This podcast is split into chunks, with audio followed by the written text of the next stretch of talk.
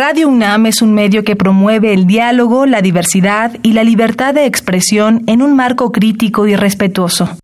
Los comentarios expresados a lo largo de su programación reflejan la opinión de quien los emite, mas no de la radiodifusora. ¿Qué podemos hacer hoy por el planeta? La higiene del hogar es indispensable para prevenir enfermedades. Por ello, solemos comprar productos a base de hipoclorito de sodio, así que te recomendamos no mezclarlo con los siguientes químicos. Alcohol, gel antibacterial, vinagre, agua oxigenada y amoníaco. Revolver estos productos puede provocar alguna reacción en la piel o intoxicación en el cuerpo. Habitare Hola ecofilos, ¿cómo están? Bienvenidos a Habitare, Agenda Ambiental Inaplazable. Yo soy Mariana Vega, me da mucho gusto saludarlos desde mi hogar, por supuesto, atendiendo las recomendaciones que existen actualmente. Y me gustaría también saludar a la doctora Clementina Kiwa. Clemen, iniciamos otro Habitare. Eh, iniciamos otro Habitare desde nuestras casas. Muchísimas gracias a todos nuestros radioescuchas por su eh, cariño y por seguirnos a distancia.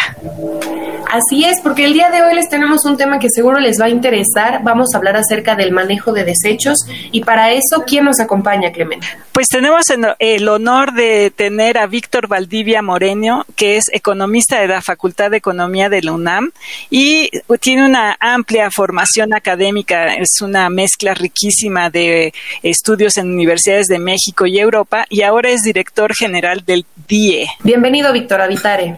Gracias por la invitación. Bueno, pues quédense con nosotros. El día de hoy vamos a conocer más acerca del manejo de desechos. Esto es Habitare, Agenda Ambiental Inaplazable. El Instituto de Ecología de la UNAM y Radio UNAM presentan. Toma segundos destruir lo que ha crecido en años. Toma horas devastar lo que se ha formado en siglos. Tomar acciones para rescatar nuestro ambiente solo requiere un cambio de conciencia. Habitare Agenda Ambiental Inaplazable. Ciencia, acciones y reacciones para rescatar nuestro planeta. Nuestra, casa. Muy bien, como les comentamos al inicio de este habitario, hoy vamos a platicar acerca del manejo de desechos. En sí, Clemen, nuestra relación con la basura no es muy buena porque siempre la asociamos a algo indeseable y por lo mismo creo que no conocemos mucho de lo que ocurre con esto. Bueno, y de cuando yo nací hace algunas décadas a ahora, el concepto de basura ha cambiado. Ahora ya no se habla de la basura tan general, ¿no? Ahora se habla de desechos, residuos. A ver, explícanos un poquito, Víctor, eh, cómo entiendes tú estos conceptos. Bueno, es que aquí tenemos conceptos distintos. Basura, en términos generales, es el residuo inservible o todo material no deseado y del que se tiene intención de desechar. Así podemos hacer la definición más simple de basura. Para la OCDE, Organización de Cooperación de Desarrollo, el residuo es aquel material generado en las actividades de producción y consumo que no han alcanzado un valor económico en el contexto que son producidas. O sea, imagínate que todo residuo es cuando estás produciendo algo, lo que te está sobrando es el residuo. ¿Ok? Y los desechos son residuos del que se preside por no tener utilidad, que aquí es distinto. Los residuos pueden tener una utilidad, pueden ser utilizados, pueden ser vueltos a ocupar para algo más. El desecho es el residuo que ya no te sirve para nada. Entonces ya tenemos tres definiciones completamente distintas de lo que antes también cuando yo estaba más niño se definía como basura, ¿no? Exactamente. Entonces, bueno, este concepto es muy interesante porque no solamente tiene que ver con lo que llega a las zonas donde se echan todos estos desechos, sino también en las cadenas de producción económica. Totalmente. Totalmente. Toda cadena de producción de la que estamos hablando siempre genera una buena cantidad de desechos sólidos o químicos, dependiendo del área que estemos hablando. Cerca del 60% de desperdicios vienen de la industria. Exactamente. Entonces, bueno, ahora con este, estos conceptos de desecho y residuo claramente identificados, pues incluso algunas porciones de las cadenas de producción se rehusan en otras eh, cadenas productivas, ¿no? Eh, por ejemplo, eh, a ver, cuéntanos en, en, la industria y en México, ¿qué tipo de, de desechos se generan? Mira, es algo tan simple como vamos a ir por lo más sencillo. Cuando estamos hablando, por ejemplo, del plástico PET, hay toda una industria que se dedica a buscar estos plásticos para poder vender. Uno de los principales compradores de plásticos PET es China. y actualmente están poniendo esas fábricas de reciclaje en México de plástico PET para ya no estar mandando tantos barcos a Beijing y empezar a estarlos utilizando aquí en México. Es un ejemplo. Regularmente de estos desechos sólidos que tenemos en México, un 60%, más del 60%, 70%, puede ser reutilizable. Pero aquí empezamos a entrar a otra dinámica también bastante problemática. Eh, ustedes también ya lo han comentado alguna vez. Parece todo esto sí. reciclaje. Y justo esa es la pregunta que yo tengo pensando en el caso de México y de que hay estas alternativas y tú nos dices que un residuo todavía tiene cierta vida útil.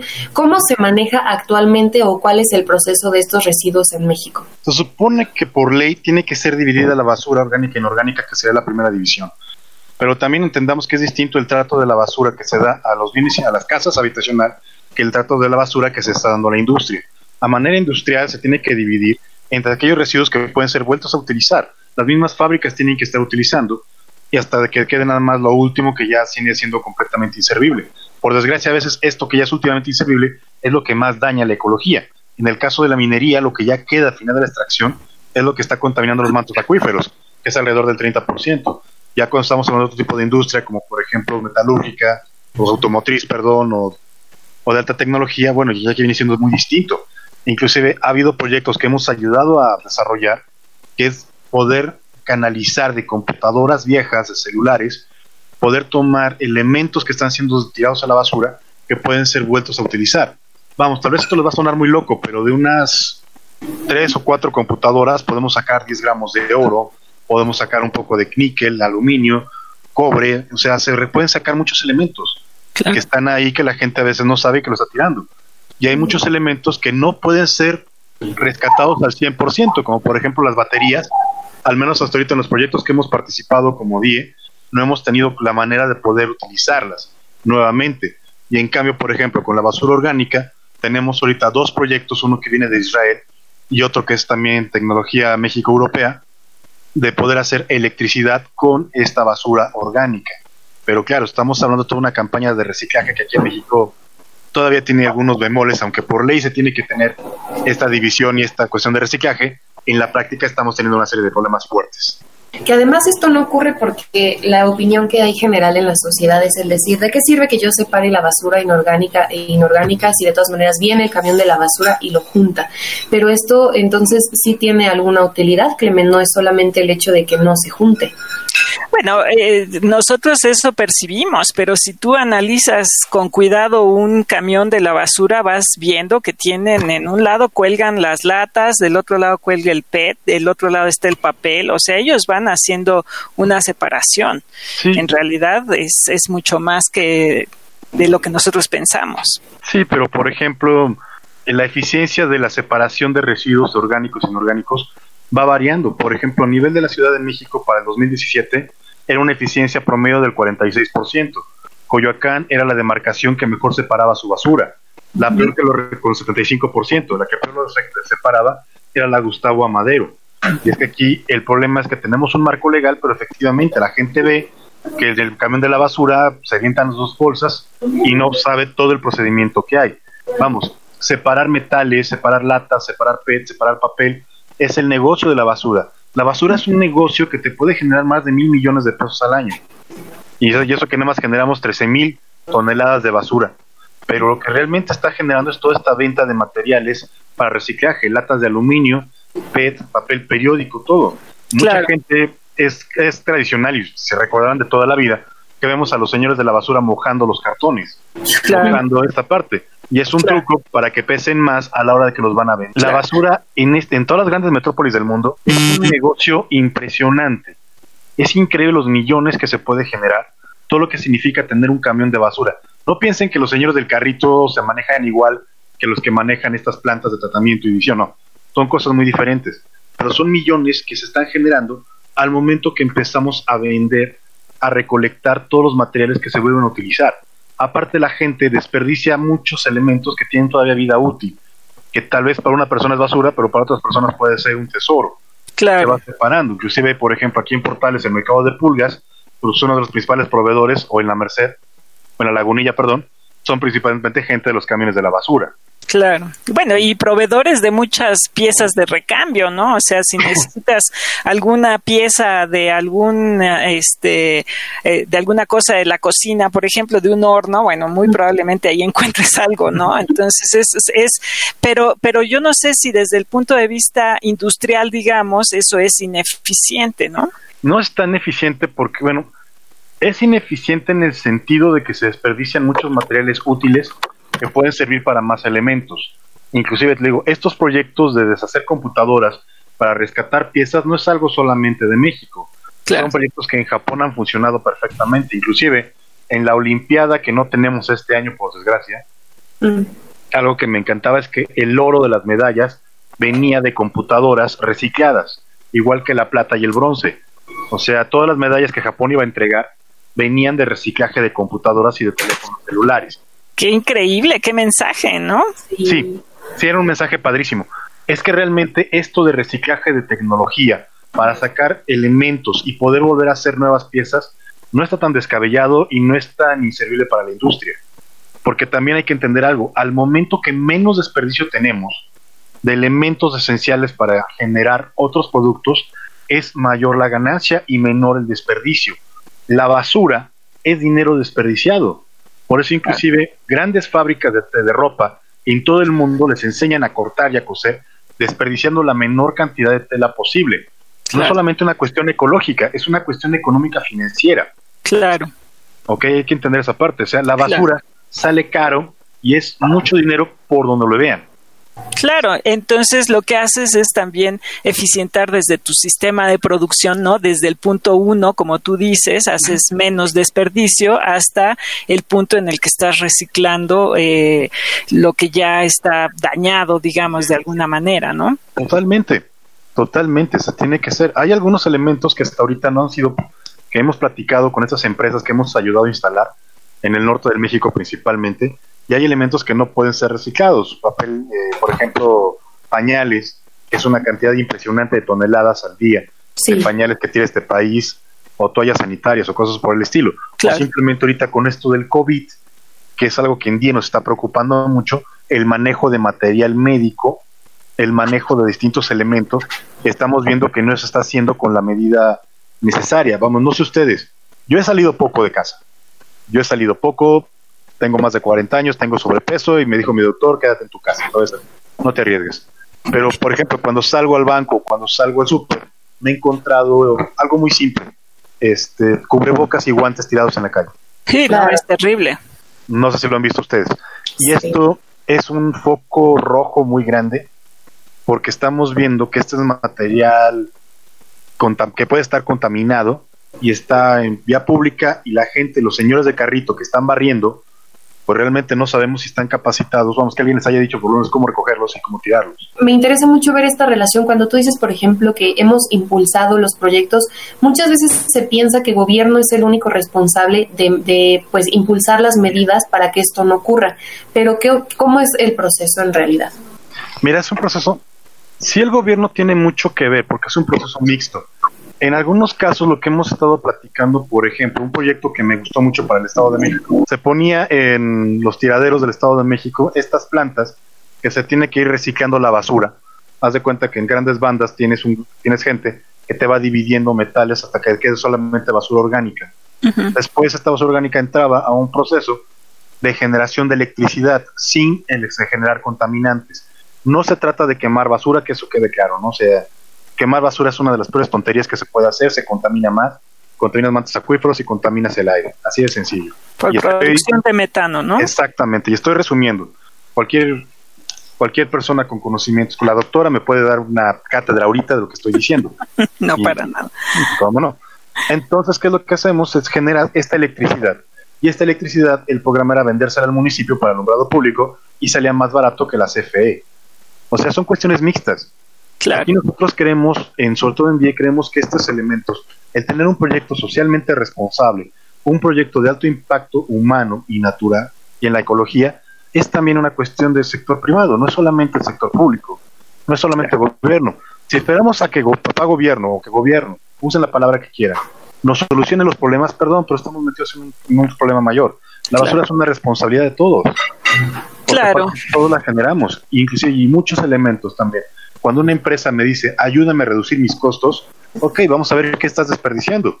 Vamos a ver en tu proceso productivo qué elementos estás desperdiciando, vamos a ver cuánto desperdicio tienes, cuánto de ese desperdicio se puede utilizar para otra cosa, cuánto de ese desperdicio se puede canalizar, o vamos a ver qué podemos hacer. Hay ocasiones que hemos encontrado empresas que con lo que queda de aluminio o acero, estas rebabas que generalmente se llegan a quedar de la industria automotriz, en algunos casos se ha dado a, fue un proyecto piloto que tratamos de hacer en Michoacán, se les daba artesanos y con ellos sacaban joyería. Que viéndolo desde ese punto de vista, ahora podríamos incluso hablar, Clement, del imperio de la basura, ¿no? Del, gran, del gran diamante en bruto que quizá tenemos por allí.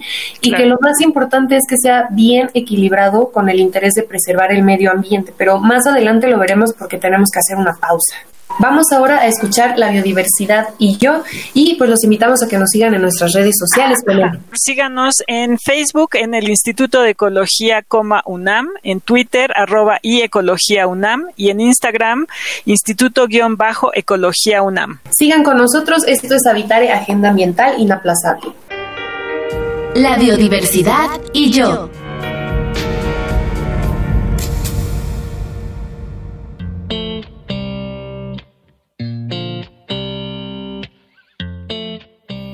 Thunberg ha sido un ícono del movimiento ecologista del siglo XXI. Su imagen como líder ha dado la vuelta al mundo y ha inspirado a muchos jóvenes con sus marchas de Fridays for Future. Pero el movimiento ecologista no es novedad. Entre 1962 y 1974 surgió la primera ola de este movimiento a partir de la publicación de varias obras que empezaron a generar una conciencia ecológica en la sociedad. Fue en 1972 cuando Eric Wolf, antropólogo e historiador estadounidense, propuso el concepto de ecología política, que plantea que los ciudadanos discutan y tomen decisiones referentes al medio ambiente y que además sean conscientes de los efectos que tienen las actividades de cada uno. La conformación de la ecología política como campo de conocimiento ha ido de la mano de la agudización del activismo a escala global. Desde el punto de vista político, la primera ola ecologista también se expresó con la aparición de organizaciones como WWF, fundada en 1961, Los Amigos de la Tierra en 1969 y Greenpeace, que surgió en 1971. En México se han formado asociaciones civiles dedicadas al análisis de los problemas relacionados con el medio ambiente y los recursos naturales. Por ejemplo, el Centro Interdisciplinario de Biodiversidad y Ambiente, CEIBA, que mantiene un diálogo con actores progresistas y promueve lineamientos generales de política ambiental y sustentabilidad. También está el Fondo Mexicano para la Conservación de la Naturaleza, creada en 1994, que cuenta con distintos programas y proyectos. Ambas asociaciones comprometidas a conservar el patrimonio natural de México.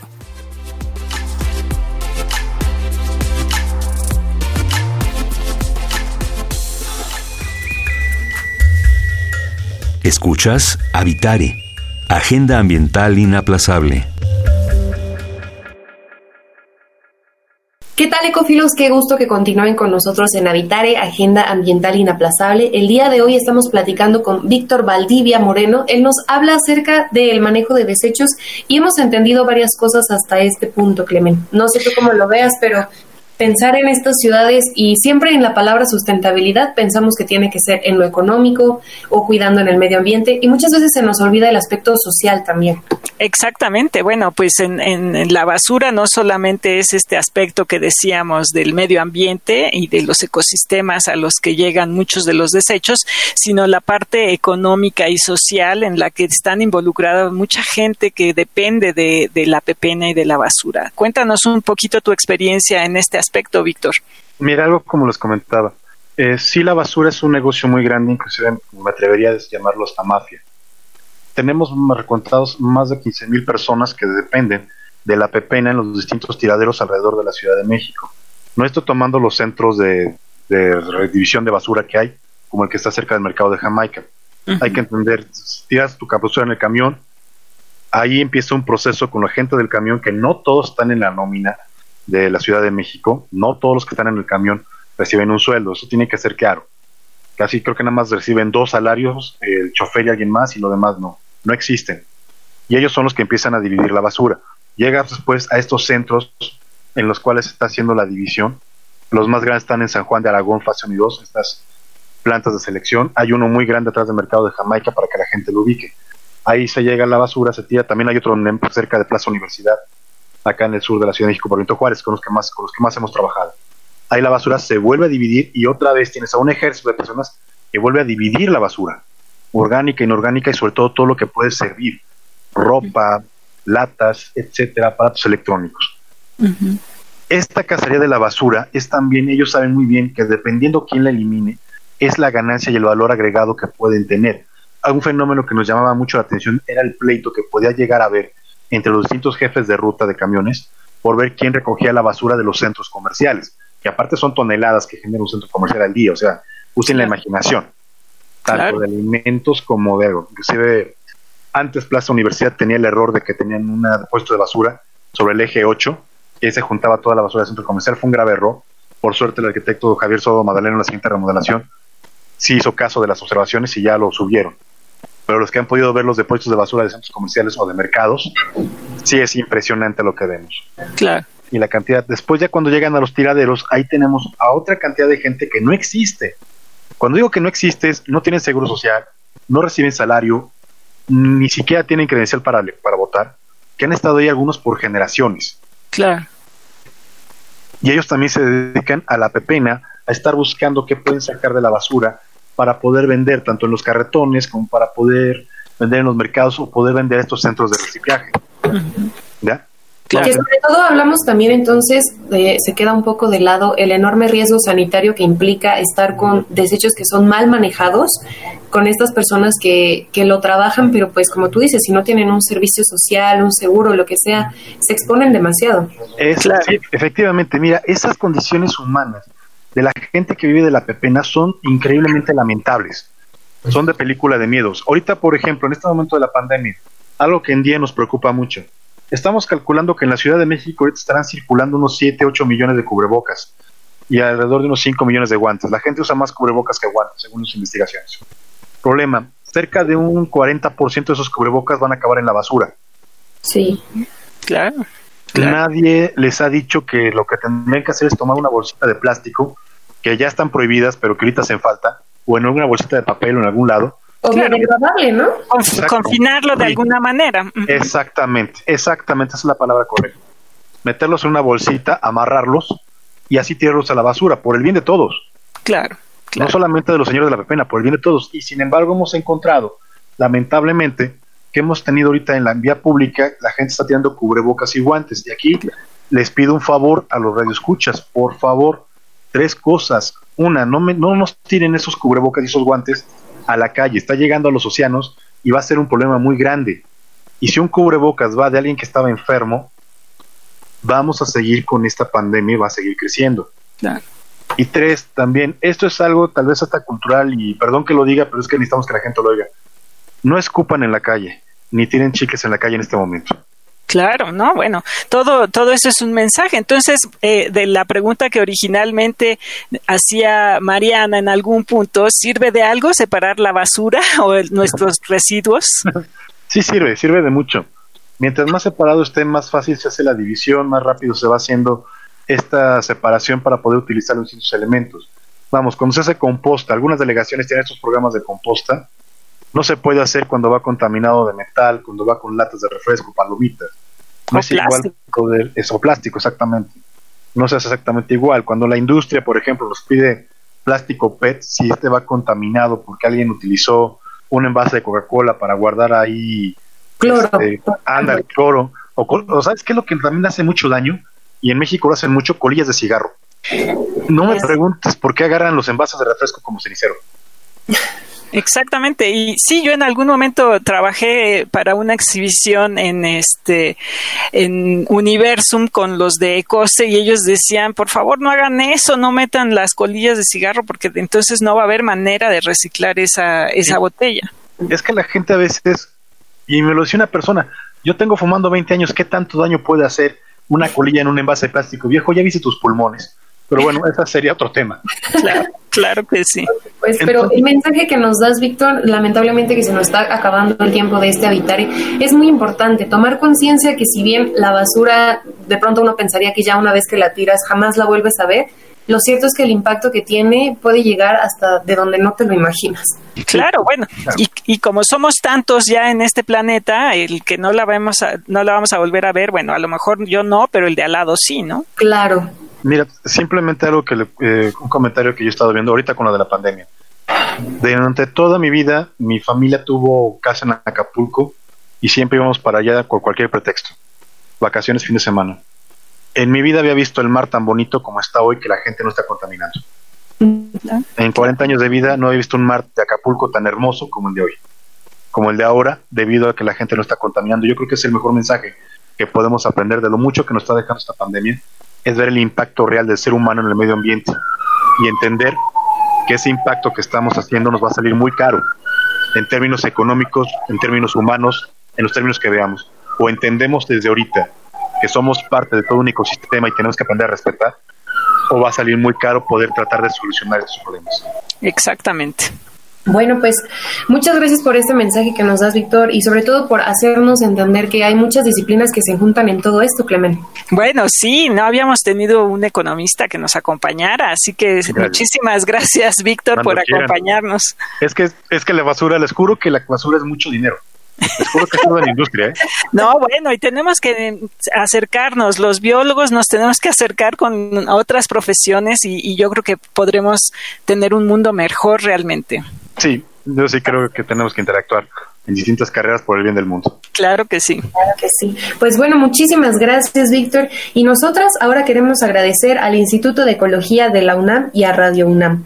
Agradecerle a Carmen Sumaya por la asistencia y la información de Aranza Torres e Italia Tamés. Lisbeth Mancilla nos da la voz en las cápsulas. Tenemos la operación técnica y producción de Paco Ángeles y en las voces los acompañamos Mariana Vega y la doctora Clementina Equiwa. Desde nuestros hogares los esperamos en el próximo Habitare Agenda Ambiental Inaplazable. ¿Qué podemos hacer hoy por el planeta? Entre los productos de limpieza más usados en los hogares está el cloro, pero mezclarlo con algún otro químico puede ser nocivo para nuestra salud. Hay a quienes incluso su olor les es desagradable. Por eso te recomendamos en su lugar usar vinagre con agua. Mezclándolos a partes iguales obtendrás un limpiador multiusos. Visita ecología.unam.mx para obtener más información sobre el tema de hoy. Y si quieres escuchar todas nuestras emisiones, entra a radiopodcast.unam.mx. Radio UNAM y el Instituto de Ecología de la UNAM presentaron Habitare, Agenda Ambiental Inaplazable.